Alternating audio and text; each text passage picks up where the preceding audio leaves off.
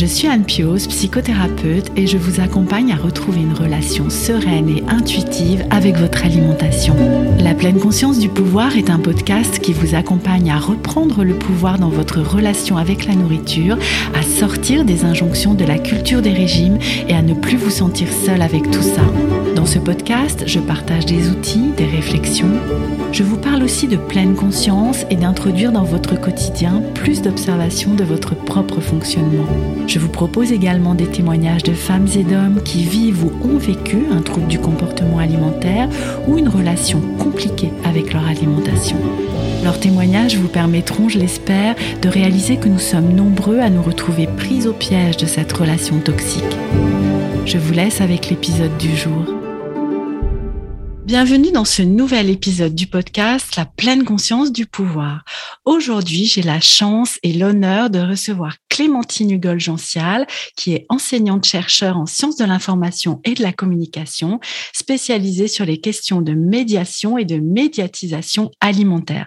Clémentine, vous travaillez à Dijon, à l'Université de Bourgogne, et j'ai eu la chance de vous entendre lors d'un sommet auquel j'ai moi-même participé début février sur le thème des troubles du comportement alimentaire. D'ailleurs, nous en avions parlé avec euh, Eliette il y a quelques épisodes de ce sommet plein d'amour, et j'ai beaucoup apprécié votre intervention. Vous y parliez entre autres de la cacophonie de l'information sur le sujet de l'alimentation et j'ai vraiment eu à cœur de vous inviter ici pour nous en parler plus. Merci donc d'avoir répondu présente à ma sollicitation et bonjour déjà Clémentine. Bonjour et merci beaucoup. Je suis ravie et honorée euh, d'être avec vous aujourd'hui. Alors, pour commencer, euh, déjà, est-ce que vous souhaiteriez vous présenter un petit peu plus? Et puis, comme je suis un peu curieuse, je, me suis demandé pourquoi cet intérêt pour le sujet de l'alimentation? Je vais répondre déjà euh, sur euh, qui je suis. Vous avez déjà donné beaucoup d'éléments. Donc, moi, je suis enseignante-chercheur à l'Université de Bourgogne. Je dirige un master en stratégie de communication internationale et par ailleurs, je suis directrice adjointe de mon laboratoire CIMEOS, qui est un laboratoire spécialisé en sciences de l'information et de la communication et on porte un axe sur l'alimentation et la gastronomie.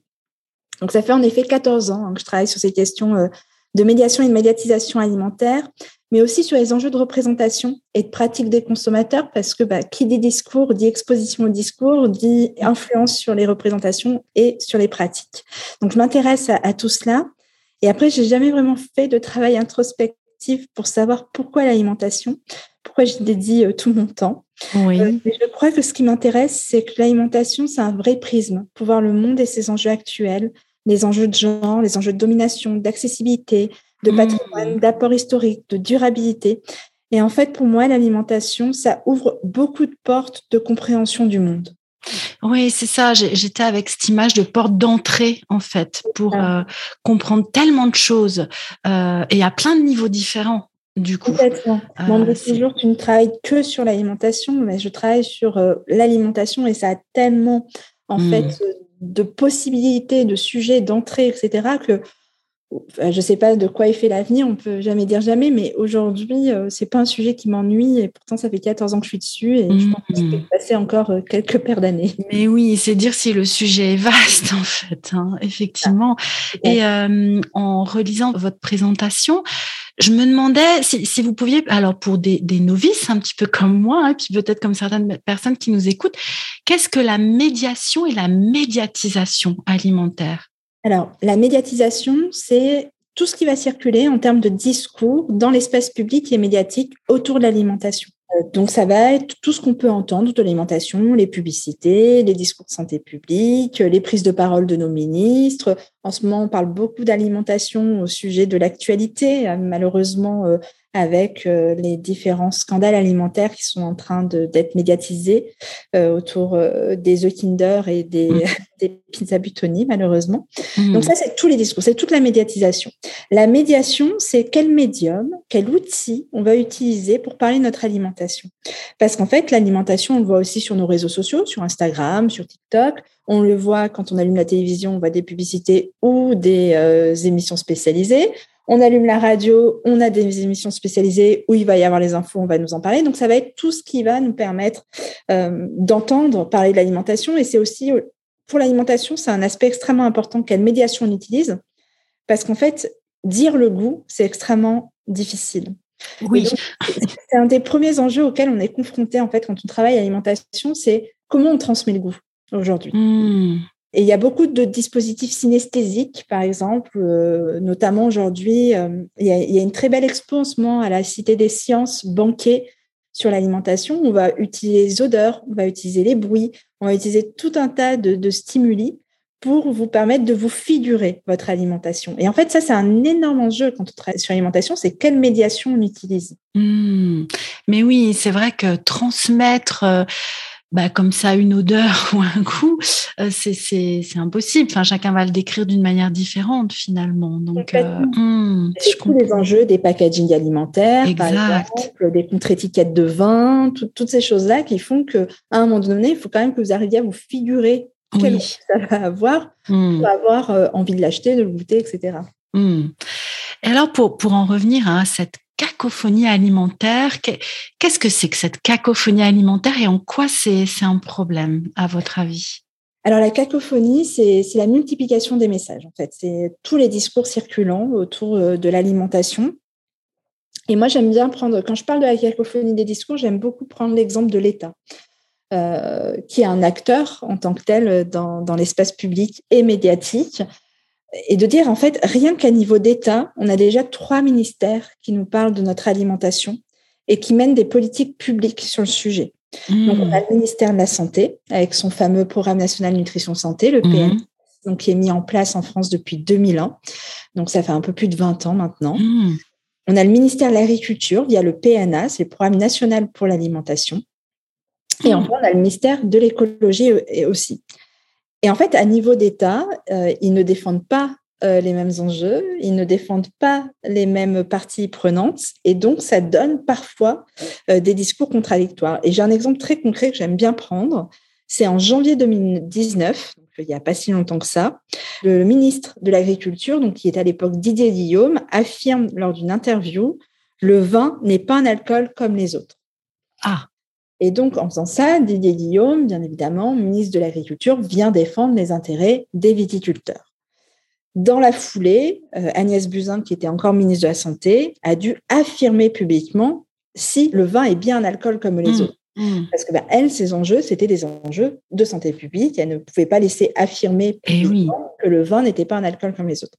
Et là, ce qu'on voit à ce moment-là, c'est qu'il y a des parties prenantes différentes, des intérêts différents, et que donc, même à niveau d'État, il peut y avoir des cacophonies assez flagrantes. Et donc ça, c'est rien qu'à niveau d'État, en fait. C'est là, euh, au hmm. niveau d'État, on a déjà trois ministères, trois différents enjeux, trois intérêts, des lobbying différents. Mais après, si on regarde qui nous parle de notre alimentation, les acteurs sont multiples. On a l'industrie agroalimentaire, on a des syndicats comme la FNSEA, on a des scientifiques, on a des journalistes et on a des multitudes d'influenceurs divers et variés. Et ce qui interroge beaucoup aujourd'hui, c'est souvent à niveau médiatique, ces discours sont mis au même niveau. C'est-à-dire que finalement, mm-hmm. tous les discours sont mis au même niveau, ce qui interroge vraiment sur l'expertise aujourd'hui de l'alimentation. Qui sont les experts alimentaires? Et cette question est d'autant plus flagrante sur les questions alimentaires parce qu'on est tous euh, acteurs on mange tous trois fois par jour. Mais oui. On, a tous une expérience quotidienne de l'alimentation. Ce qui fait que cette expertise, elle est aussi complexe de dire qui est aujourd'hui expert pour nous parler de notre alimentation. Et donc aujourd'hui, on voit qu'il y a une multitude d'injonctions, qui n'est pas évident de hiérarchiser les informations, hmm. qu'il y a une multiplication de fausses informations, de faux régimes, de fake diets, euh, il y a aussi toute une, euh, tout un mouvement autour de l'alimentation magique, hein, une alimentation qui serait pas juste là pour prévenir, mais qui serait là aussi pour guérir. Mmh. On a beaucoup, beaucoup de, choses qui se passent autour de l'alimentation. C'est extrêmement fécond en termes de discours, mais ce qui entraîne cette cacophonie-là. Mmh. Oui, et puis avec des, des enjeux, enfin pour nous en tant qu'individus, des, des, enjeux hyper forts, hein, parce que comme vous dites, quand on entend que, vous savez, c'est ce fameux, euh, je sais plus qui a dit, euh, euh la, la, votre nourriture, c'est votre santé. votre première médecine, oui, c'est. Voilà, merci. C'est Hippocrate, voilà, la première médecine, quoi. Donc, waouh, ok, ben j'ai intérêt à faire vraiment attention à ce que je fais, quoi. Et, tout en entendant parfois tout et son contraire, en fait. Vous savez, ça me fait un peu penser au sujet de la parentalité, hein, qui a été cher à mon cœur pendant longtemps en tant qu'accompagnante. Et du coup, bah oui, un jour on nous dit qu'il faut coucher les bébés sur le ventre, après c'est sur le dos, après. Et, dans l'alimentation, c'est un peu pareil. C'est aussi cette cacophonie là, du coup, hein, comme l'exemple flagrant que vous donnez avec le vin. Enfin, c'est assez euh, voilà. Mais donc c'est à plein de niveaux différents en fait. Et nous, en tant qu'individus, bah, comment on s'y retrouve en fait dans tout ça? C'est très difficile aujourd'hui de, de, s'y retrouver et c'est un peu la, difficulté actuelle, mais sur tous les sujets, j'ai envie de vous dire, hein, on a une mmh. multiplicité euh, de discours. Il faut aller vérifier ses sources. Hein. Ça, je crois que vraiment, c'est un, des, un des conseils qu'il faut donner, mais sur tout sujet, j'ai envie de dire. Et puis, euh, rien n'est miraculeux dans la vie, en fait, de manière mmh. générale. On ne peut pas perdre un kilo en un mois, on ne peut pas se guérir d'un cancer avec l'alimentation. Il y a plein de choses qu'on ne peut pas faire. Euh, l'alimentation, ça peut être très bien pour prévenir hein, tout un ensemble de choses, mais il ne faut pas perdre la dimension plaisir non plus, et ça, c'est important de le dire. Donc, rien n'est miraculeux. Donc, si on vous survend euh, un régime euh, qui vous fait perdre 20 kilos en un mois, c'est que c'est pas mmh. vrai. C'est louche. voilà, donc il y, a plein de choses comme ça, et aujourd'hui, sur, sur les cas de maladies aussi, et c'est d'autant plus complexe, sur les maladies de cancer notamment, on nous vend des choses qui, survendent aujourd'hui. Euh, euh, il faut euh, l'alimentation va pouvoir aider à avoir un meilleur confort de vie, notamment pendant les traitements comme la chimiothérapie mais elle ne va pas guérir le cancer. Mmh, mmh. Oui, et, du coup, alors je, suis aussi avec, hein, comme, vous dites, il y a plein de personnes qui en parlent et, nous n'arrivons plus à hiérarchiser en fait au niveau de, de l'expertise, quoi, parce que nous, sommes bombardés en fait. Et, du coup, bah, comment savoir où est le vrai Comment savoir où est le, fake hein, Vous disiez c'est fake diète et et, nous, nous sommes perdus en tant, en tant qu'individus. Et c'est ça le problème de cette cacophonie, du coup. Enfin, l'un des problèmes. L'un des problèmes de cette cacophonie, c'est celui-ci, c'est effectivement de ne plus savoir ce qu'il faut faire. Euh, le PNNS, en 2001, a vraiment mis en avant les liens entre notre alimentation et notre santé. Mmh. Et donc, c'est une politique publique qui a vraiment fondé le fait que l'alimentation était aussi un outil préventif. C'était pas juste pour se nourrir, c'était pas juste pour avoir du plaisir, se retrouver. C'était un vecteur de santé, un vecteur de hmm. prévention de notre santé. Oui. Du coup, c'est de là que ça date en fait. Hein, c'est ça? Oui, on le PNNS. Le PNNS a un impact fort hein, sur nos pratiques et nos représentations alimentaires, et on ne peut pas travailler sur les pratiques alimentaires, à mon sens, si on ne comprend pas ce qui s'est passé en 2001. Hmm. Ça, ça, date un petit peu d'avant 2001 parce qu'en fait, ce qui s'est passé, c'est qu'en 98, l'OMS a reconnu euh, l'obésité comme maladie. Hmm. Ça a fondé l'obésité comme maladie et en réponse à cela, au niveau français, donc en politique nationale publique, est, venu le PNNS en 2001 où tout s'est fondé sur la lutte contre l'obésité et l'obésité infantile. Et donc là, il y a vraiment eu cette lutte contre l'obésité, ce lien alimentation-santé très fort, ce qui fait qu'il y a des études de CREDOC hein, qui sont faites régulièrement sur nos représentations alimentaires qui montrent qu'avant 2001, on avait un rapport à l'alimentation beaucoup plus lié au plaisir, à la dimension de mmh. qualité, et qu'après 2001 et après l'exposition quand même très forte aux différents discours, euh, l'alimentation est beaucoup plus liée à, la question de la santé et de la prévention. Ce qui fait qu'il y a aussi des discours contradictoires. Euh, mmh. En réponse à cela, on a aussi des discours vraiment sur le food porn, euh, sur le gras outrance, sur tous ces éléments-là. Donc, on a des tensions très fortes, en fait, qui naissent de tout cela et qui fait que c'est encore plus complexe de s'y retrouver, en fait, quand on est au milieu de tout ça. D'autant plus qu'aujourd'hui, on a une nouvelle injonction qui arrive, qui est l'injonction de l'écologie et de la mmh. durabilité de notre alimentation. Donc, tout ça, ça fait que aujourd'hui, il y a beaucoup de choses à, gérer en fait pour un consommateur pour avoir une bonne alimentation et hmm. bonne à mettre avec toutes les guillemets possibles. Exact. Ouais. qu'est-ce qu'une bonne alimentation? On pourrait en discuter pendant très longtemps. En fait. Mais oui, et ce serait compliqué de, de tous se mettre d'accord en fait hein, avec tous ces acteurs que vous décrivez aussi du coup. Hmm. Oui. Et, d'ailleurs, alors ce, ce PNNS, hein, moi du coup, comme euh, vous en aviez parlé dans l'intervention de février, je, suis retournée le voir parce que je me suis dit, bah tiens, t'es jamais, jamais allé voir. Moi, tout ce que j'en avais retenu, c'était les fameux cinq fruits et légumes par jour, euh, le manger bouger hein, qu'on nous assène euh, sans arrêt. Alors, et d'ailleurs, on était parti de 10 fruits et légumes par jour. Hein. Après, je me suis souvenu de ça. Hein, voilà, c'était déjà complètement irréaliste, mais même 5 en fait. et en sachant qu'en fait, alors 2001-2004, effectivement, on était sur du fruit et légumes. Après, sur deuxième plan, ils sont repassés à 5.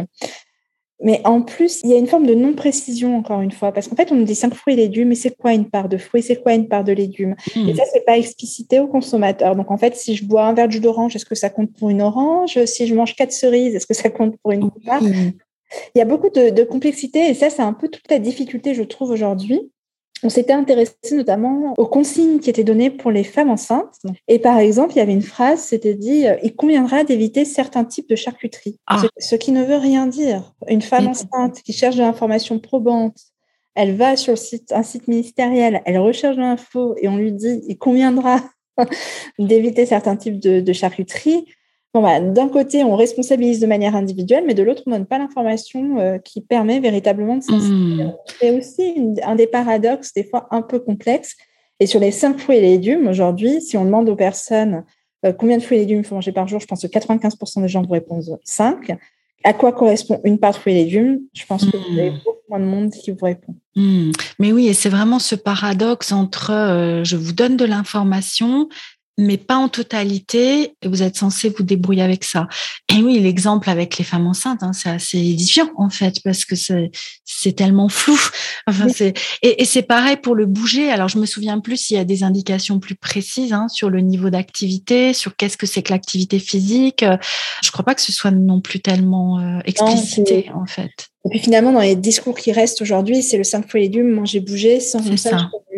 Qu'est-ce que ça génère véritablement comme mmh. pratique derrière. Oui, oui. Et alors moi j'étais euh, vue de ma lucarne, hein, j'étais vraiment euh, étonnée qu'il n'y ait aucune indication sur le côté euh, psychique en fait de l'alimentation et rien sur les troubles du comportement alimentaire. Alors c'est peut-être pas l'intention hein, de ce plan euh, national nutrition santé, mais dans santé il y a le côté santé mentale aussi et du coup bah voilà à part des il faut il faut il faut très flou bah voilà, moi j'étais un petit peu un petit peu frustrée de ça, mais bon après c'est peut-être pas le cadre non plus hein, de. Euh, si, je pense que ça l'est hein, le cadre ah. des, TCA euh, aujourd'hui qui est, qui est beaucoup plus porté par euh, le milieu associatif que par les politiques de santé publique.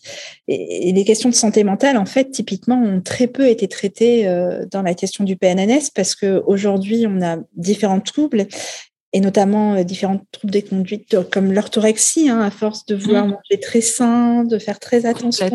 Et ça, ça a été aussi induit par les politiques de santé publique.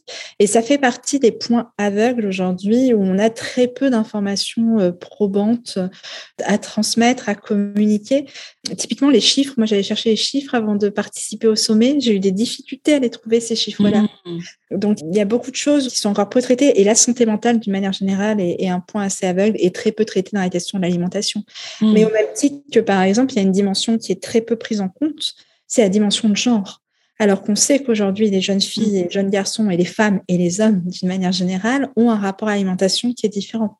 Aujourd'hui, on ne peut pas traiter l'alimentation sans s'intéresser aussi aux problématiques de genre. Et les TCA touchent de hmm. manière massive les jeunes filles, les femmes, et moins les jeunes hommes et les jeunes garçons et les hommes.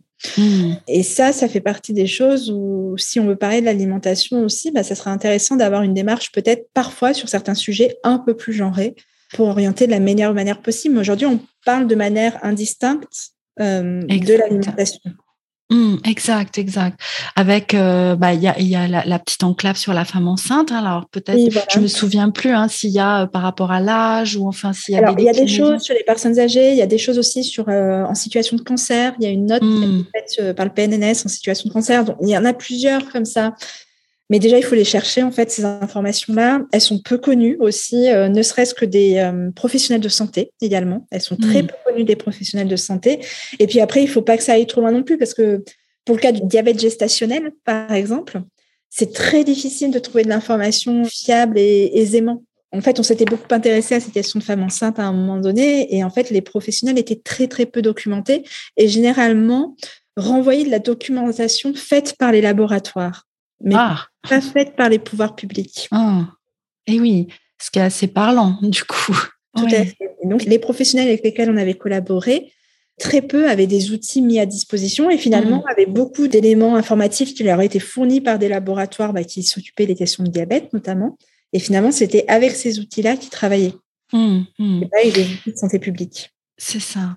Et alors, cette cacophonie alimentaire, dans les recherches que vous faites, quid des conséquences? Est-ce que c'est aussi ça que vous étudiez, des conséquences sur euh, la façon dont les personnes le vivent, cette question de la responsabilité individuelle? Comment ça agit? Déjà, ce qu'il faut dire, c'est quand même cette, euh, ces légumes, donc on serine de les fameux, voilà, ça a eu très peu d'incidence hein, sur la consommation effective de fruits et légumes. Ah. Il y avait eu une enquête de l'INRAE sur le sujet et en fait, ça a pas, on s'est pas mis à surconsommer les légumes hmm. euh, du tout, du tout, parce que euh, en fait, ces politiques-là qui, qui, donnent des messages euh, de manger cinq fruits et légumes, elles ne prennent pas en compte le niveau d'équipement, le niveau de vie, le niveau de connaissance. Donc, en fait, dire manger cinq fruits et légumes, c'est simplement une injonction qui ne prend pas en compte ces différents éléments et finalement, c'est, enfin, l'alimentation, c'est loin d'être simple. Et les fruits et légumes, c'est loin d'être simple à, consommer. Et finalement, aujourd'hui, il y a toute une question de qu'est-ce que l'on met en place pour véritablement accompagner cela, parce que finalement, mmh. ça peut mettre les gens en difficulté que juste asséner manger cinq fruits et légumes. Alors après, il faut voir que le, PNNS a beaucoup évolué par rapport à sa première version. Maintenant, il y a un outil qui a été mis en place où on peut faire ses menus à la semaine. On peut, il y a des choses qui sont faites et qui sont intéressantes. La dernière euh, campagne de Santé publique France est très intéressante aussi. Il montre un poulet frites et ils disent, avant de tout changer, euh, commencez déjà par à améliorer ce que vous faites déjà. Et donc, ils montrent, ils enlèvent une portion de frites et ils mettent une portion de, de haricots. Donc, il y, a, il y, a le poulet, il y a les frites et puis il y a les haricots. Ça, je trouve que c'est intéressant parce qu'on est dans de l'accompagnement et on n'est pas oui. du jour au lendemain euh, enlever toutes les frites, enlever le gras et puis euh, mettez-vous à manger euh, des légumes sans donner les clés. Mmh. Un discours qui ces dernières années c'est plus adouci ou en tout cas est plus dans l'accompagnement. Mmh. Mais clairement, ces discours-là peuvent mettre en difficulté et il peut y avoir vraiment une question de culpabilisation en fait, de ne pas bien faire. Et nous, on a travaillé au laboratoire à des populations dans des situations difficiles, donc euh, population précaire, donc euh, public, euh, des épiceries solidaires, oui. et des populations en situation de cancer. Et donc les personnes en situation de cancer, toutes commençaient par me dire qu'est-ce que j'ai mal fait? Pas moi. la première chose qui est remise en cause, qu'est-ce que je mangeais? Est-ce que je fumais? Est-ce que je buvais? Et est-ce que je faisais de l'activité physique? Parce que hmm. c'est aussi les choses sur lesquelles on a une possibilité d'action quand même. Hmm. Sur les traitements, après, on n'aura plus de possibilité d'action. Donc, c'était une des premières choses qu'elle remettait en cause, alors même qu'il y a beaucoup de cancers qui sont d'origine environnementale, d'origine génétique et qui ne sont pas liés à des questions. Mmh.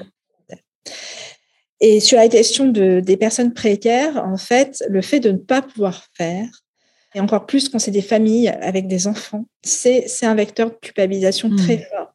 alors même qu'il faut quand même vraiment dire que, par exemple, dans les situations d'urgence, les familles aujourd'hui sont hébergées dans des hôtels où généralement il n'y a pas de cuisine. Donc elles ont un petit réchaud et une petite casserole et c'est tout. Donc après, lorsqu'on arrive avec nos injonctions, il faut manger des légumineuses, il faut manger des fruits et légumes, mmh. c'est extrêmement complexe en fait. Déjà, il faut manger, point. Mais oui.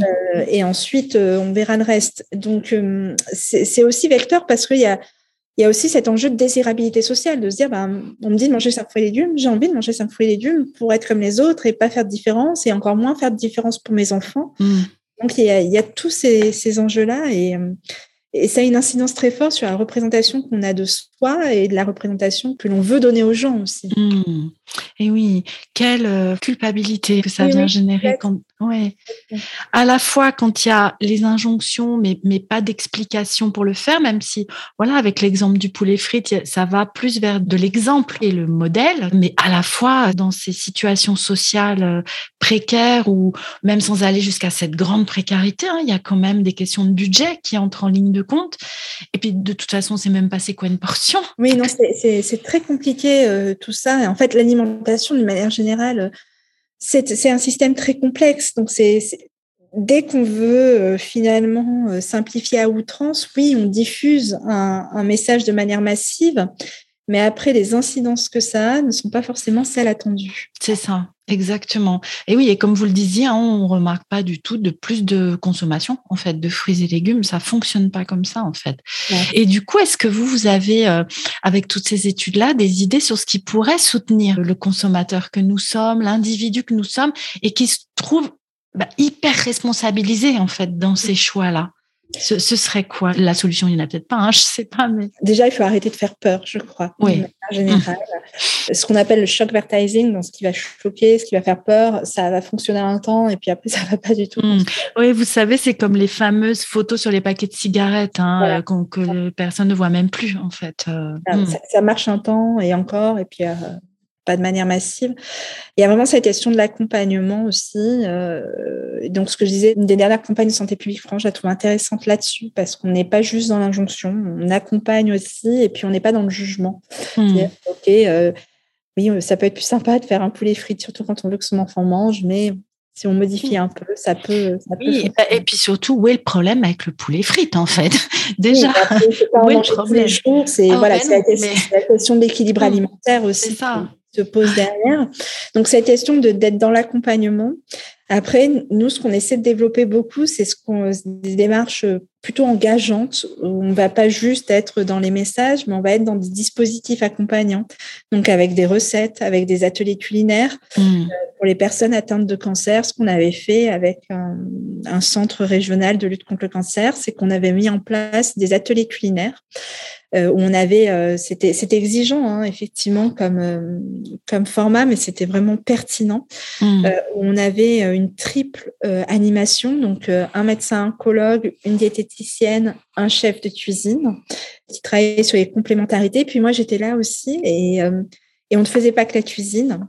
On, on, travaillait justement sur démonter les idées reçues autour de l'alimentation. Ça nous a permis de parler euh, de tous les trucs et astuces euh, quand on a des mucites en bouche. Les mucites, c'est des choses euh, en bouche qui font qu'on tolère très peu l'acidité, mmh.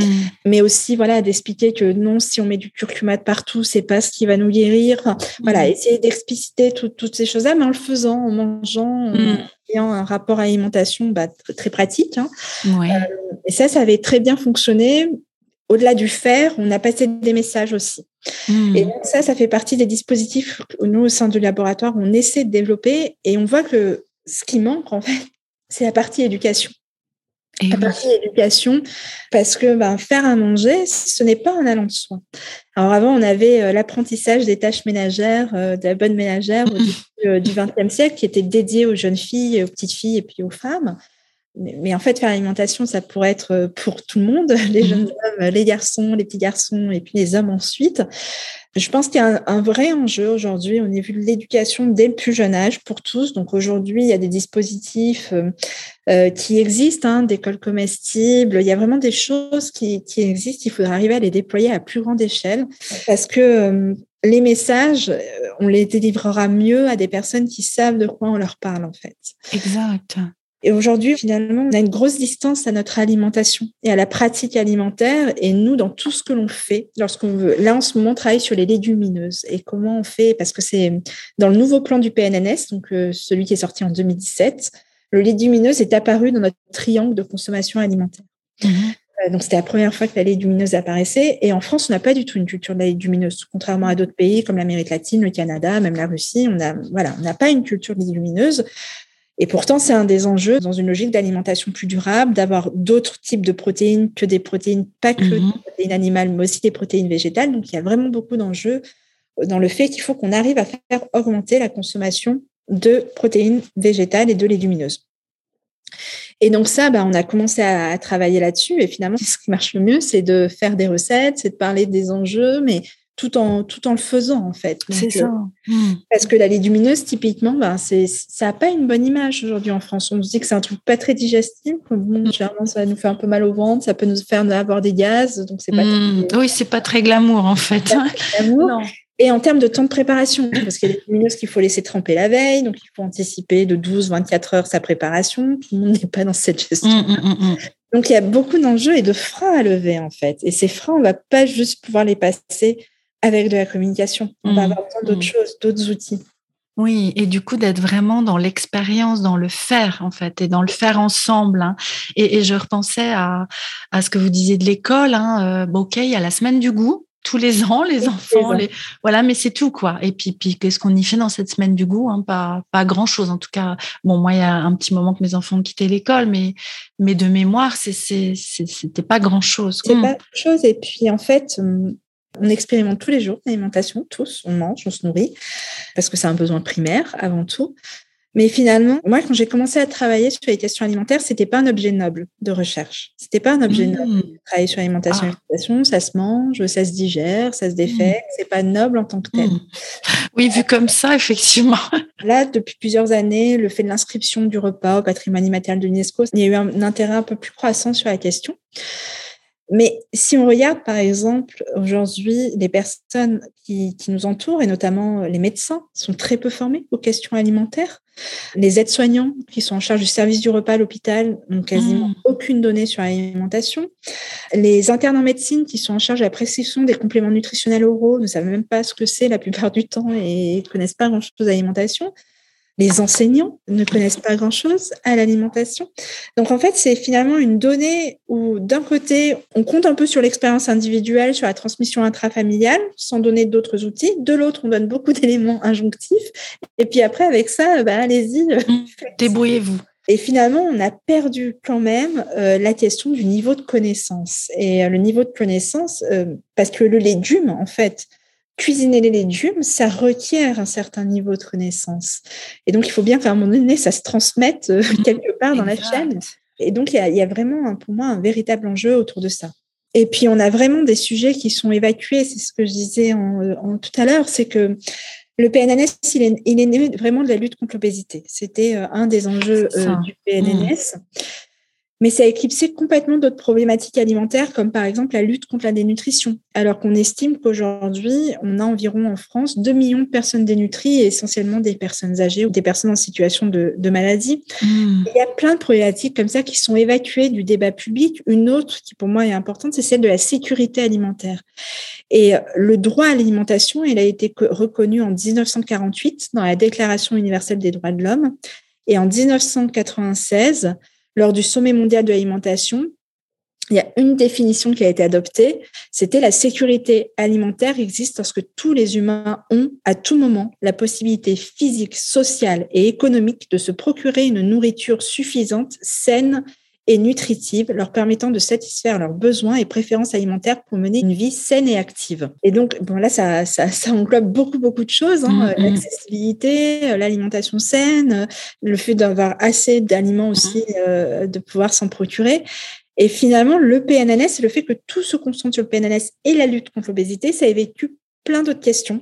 Et ça fait porter la responsabilité d'abord sur les citoyens, sans parler par exemple des questions euh, écologiques et éthiques, qui sont d'abord des responsabilités euh, politiques et gouvernementales. Typiquement euh, sur les pesticides, c'est pas à nous ensuite de regarder véritablement mmh. est-ce que c'est fait en bio ou pas. Enfin, là, il y a des choses où on pourrait légiférer et euh, ne pas faire porter la responsabilité mmh. sur, euh, sur, les personnes.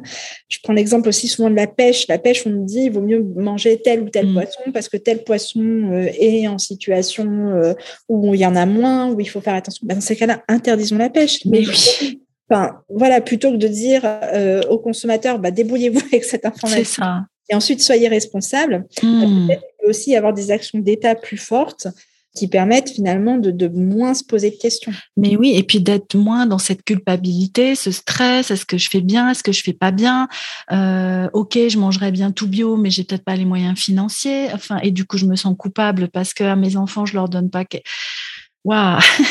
Mais oui, c'est assez énorme en fait, euh, avec euh, vraiment toujours ce, ce, tiraillement en fait, ce tiraillement sur je devrais mais je ne peux pas, euh, bah, qu'on va retrouver dans, dans, dans tout ce que nous portons autour aussi de notre santé, qui serait lié à notre poids, notre silhouette, à ce qu'on va mettre dans notre assiette, à nos choix alimentaires. Enfin, ça fait beaucoup qui pèse en fait.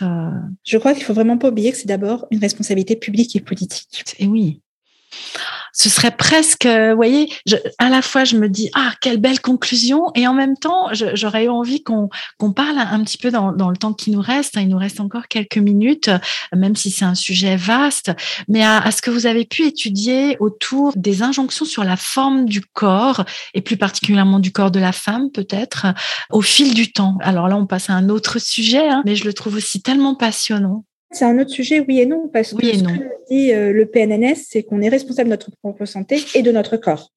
Et oui. Et que finalement, aujourd'hui, il y a un corps qui n'est pas admis, c'est le corps gros.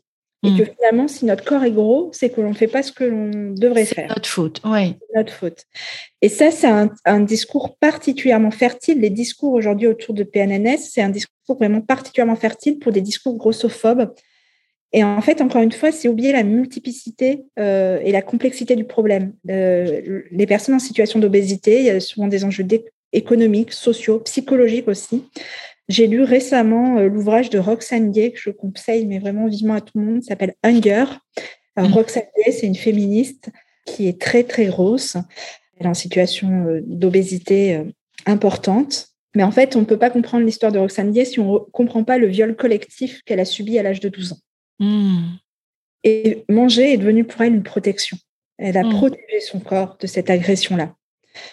Et toutes ces questions-là, finalement, généralement, on les traite juste par euh, bah, vous mangez trop, donc vous êtes gros. Mais en fait, mmh. c'est réduire le problème à ce qui n'est pas. Non, c'est pas ça le problème. Le problème, c'est les enjeux économiques, c'est les problèmes sociaux, c'est les problèmes psychologiques. On parlait de santé mentale, c'est aussi ça qui doit être traité. Et aujourd'hui, toutes ces questions-là, la santé, le corps, l'esprit, l'alimentation, sont des thématiques qui sont genrées, hein, qui touchent les femmes, parce qu'elles sont aussi garantes de leur propre corps, mais pas que. Elles sont mmh. garantes de l'intégrité de leur famille et de leurs enfants. Finalement, on fait peser sur les femmes leur corps et le corps de leurs enfants. Hmm. Et ça, c'est pas rien non plus. Ben non. J'avais lu euh, Mona Chollet qui avait fait euh, un essai qui s'appelait Beauté fatale, les nouveaux visages d'une aliénation féminine, et qui dit dans cet ouvrage-là, une femme est censée picorer, remplir modérément son assiette, éviter de se resservir. De surcroît, son rôle traditionnel est celle qui prépare avec amour de bons plats pour les autres, mari, enfants, et qui y trouve son compte. On n'imagine pas qu'elle puisse être destinataire de telles attentions. Mmh. On, voit, la complexité du, rôle de la femme. Et donc, pour parler de, l'évolution, hein, les normes de poids et de beauté euh, en France, elles ont évolué au cours du temps et de l'histoire. Alors, c'est aujourd'hui le corps mince qui est valorisé, mais le corps sculpté aussi, de plus en plus corps sculpté. Mmh. Et ça, ça touche aussi les jeunes garçons. exact. il y a mmh. quelque chose qui va sûrement évoluer. Et pour les femmes, il s'agit de ne pas grossir et de rester mince, quels que soient les épisodes de la vie, post-grossesse, ménopause, etc. Quoi qu'il arrive, il faut hmm. rester euh, mince. Il y a quand même quelque chose qui fonde aujourd'hui. Est-ce qu'on est mince? Est-ce qu'on est gros? Alors, il y a les traces corporelles, bien évidemment, hein, notre corps, les tailles de vêtements. Et il y a un indice qui s'appelle l'indice de masse corporelle, le fameux, IMC. Et l'IMC, c'est une construction sociale, ça, il faut quand même bien le dire. C'est une création artificielle de catégories. Euh, si on est classe normale, surpoids, obésité. Mais bien sûr que ça, si on est en situation d'obésité dans son IMC, c'est très stigmatisant dans la suite. Mais l'IMC s'est modifié aussi au, cours du temps. Et ça, il ne faut pas l'oublier. C'est un construit mmh. social également. Et donc, il faut parfois être bienveillant sur soi et regarde mmh. les autres euh, par rapport à ça ça, c'est vraiment quelque chose qui, ressort de manière forte. Et aujourd'hui, le rester mince, le être mince, ben, ça fait des années. Euh, il y avait une étude qui avait été faite par une sociologue de l'INRAE qui s'appelle Faustine Régnier, qui a travaillé des années 60 jusqu'à nos jours et qui montrait que la question de la minceur a toujours été euh, prédominante dans les magazines féminins. Ensuite, ça a été quelle forme de minceur? Alors avant, il fallait être plutôt la taille. Euh, et maintenant, aujourd'hui, ben, c'est un peu le corps à la Kim Kardashian, donc avec des fesses plutôt mm une taille très fine, une poitrine plutôt développée. Et donc, finalement, on doit se développer aujourd'hui un corps sur mesure. Comme si c'était possible. comme si c'était possible. Et ce qu'on ne dit pas, c'est que généralement, ces femmes-là, si elles ont ce corps-là, elles n'ont pas juste recours à l'alimentation, elles ben ont recours à la chirurgie esthétique, elles ont recours à, d'autres pratiques. Et ça, c'est une des complexités. Et là encore, c'est la question de la maîtrise individuelle. J'avais noté cette phrase de Faustine Régnier qui dit Minceur et beauté sont dites plus accessibles, mais à une condition, que la lectrice fasse ce qu'il faut à cette fin. Elle a l'entière responsabilité par le suivi des conseils reçus, par l'attention qu'elle porte à son corps, par les régimes qu'elle met en œuvre, par le temps qu'elle consacre à l'exercice physique. Donc là encore, hein, c'est une responsabilité individuelle. Alors, Faustine Régnier, elle avait beaucoup travaillé sur les magazines féminins il y a tout ce qui se passe aussi sur les réseaux sociaux. Mais oui. des nouveaux prescripteurs euh, d'une alimentation dite saine, alors dite saine toujours entre guillemets, et des prescriptions aussi euh, d'activité physique de plus en plus, que je disais, c'est le corps qui se sculpte. Alors, ce qui est intéressant aussi sur les réseaux sociaux, moi, ce qui m'intéresse, c'est qu'il y a aussi des voies d'émancipation sur les réseaux sociaux. J'aime bien prendre l'exemple du compte qui s'appelle Gras Politique. Oui. un compte porté euh, par une association qui s'appelle Gras Politique, qui est porté par Derrière Max, et qui euh, promeut euh, justement la question des discours anti-grossophobes, qui alerte sur le fait que la grossophobie, c'est une question systémique, c'est une question politique aussi. Mm. Et qu'il y a des enjeux. Donc, les réseaux sociaux sont de nouveaux euh, prescripteurs. C'est aussi sujet euh, à beaucoup, beaucoup, beaucoup de fait qu'on n'est pas forcément bien avec son corps, que les jeunes filles suivent beaucoup, les jeunes garçons aussi. Mm. Mais il y a aussi des voies d'émancipation possibles, notamment dans mm. la grossophobie. Oui, oui, et qui, euh, en tout cas, c'est l'espoir que je porte moi aussi, hein, vont petit à petit je l'espère en tout cas venir équilibrer, peut-être pas à court terme, mais à moyen ou long terme, venir équilibrer un peu ce discours-là, hein, parce que c'est quand même massif cette histoire du corps mince et musclé. Enfin, moi j'ai l'impression, ou c'est peut-être parce que comme je suis ça de près, ben, je, le vois beaucoup, mais c'est quand même très très massif et ça développe. Vous en parliez tout à l'heure, des troubles du comportement alimentaire autour de l'orthorexie, mais aussi la bigorexie, hein, cette addiction au sport. Donc du coup, ça développe d'autres problématiques en fait euh, aujourd'hui. Complètement. Et c'est vrai que sur le corps euh, sculpté, on pourrait aussi en parler pendant très longtemps parce que mmh. Par ailleurs, euh, ces, ces comptes-là euh, vont plutôt promouvoir une alimentation ultra protéinée. Là encore, sont discutables sur plein d'enjeux et notamment des enjeux d'éthique et de durabilité. Donc là mmh. encore, on a des injonctions paradoxales qui émergent. Le corps très sculpté, mais aussi faire attention à la durabilité. Mmh. Voilà, c'est ouais. Et oui, vous savez ce qui me venait là, on n'est pas sorti de l'auberge, mais avant qu'on se quitte, j'aimerais bien savoir, bah, vous, quelle, quelle voix optimiste ou, ou, quelle voix pour le futur vous, vous pourriez porter aujourd'hui? Quel regard plus optimiste sur l'évolution, en fait, euh, de tout ça? Sur l'évolution, c'est que déjà, il y a un intérêt croissant pour les questions alimentaires et de personnes qui ont envie de vraiment s'informer il y a beaucoup d'initiatives à une échelle nationale qui sont développées, mais à des niveaux, à chaque fois, c'est très local. Mais aujourd'hui, on voit qu'il y a plein de choses qui existent, notamment sur l'éducation alimentaire, sur, euh, sur des actions faites dans les hôpitaux, sur des comptes Instagram qui vont donner les trucs et astuces, qui vont être justement l'émancipation, bah, c'est de savoir-faire et c'est d'avoir le savoir aussi. Et ça, je trouve qu'il y a beaucoup d'initiatives qu'il faudra arriver maintenant à fédérer. Mais euh, ce que je vois, c'est que c'est un intérêt croissant que nos politiques s'en saisissent quand même de plus en plus et des associations sont de plus en plus présentes sur ces sujets-là. Et je pense qu'il y a aussi des voies d'émancipation autour de l'alimentation qui se dessinent. Bon, alors allez, on va dire moyen ou long terme en fait. Hein, il y a de l'espoir à, garder dans cette évolution-là. Je vous remercie beaucoup, euh, Clémentine euh, Hugol-Gential, d'être venue sur le podcast pour euh, aborder ces sujets-là. Je pense que nous aurions de quoi faire d'autres épisodes sans, sans problème, peut-être pourquoi pas. Est-ce que vous seriez d'accord pour que les personnes qui souhaiteraient vous contacter le fassent? Oui, oui, bien sûr, sans aucun souci. Okay, bah du coup, vous, vous me direz par quel biais c'est le mieux pour vous et puis nous le noterons dans la description de cet épisode.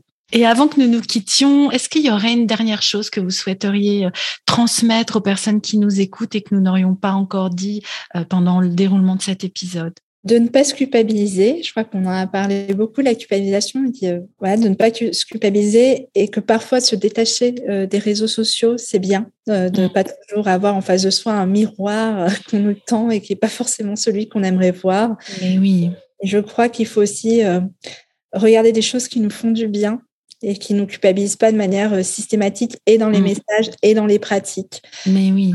parfois, savoir couper.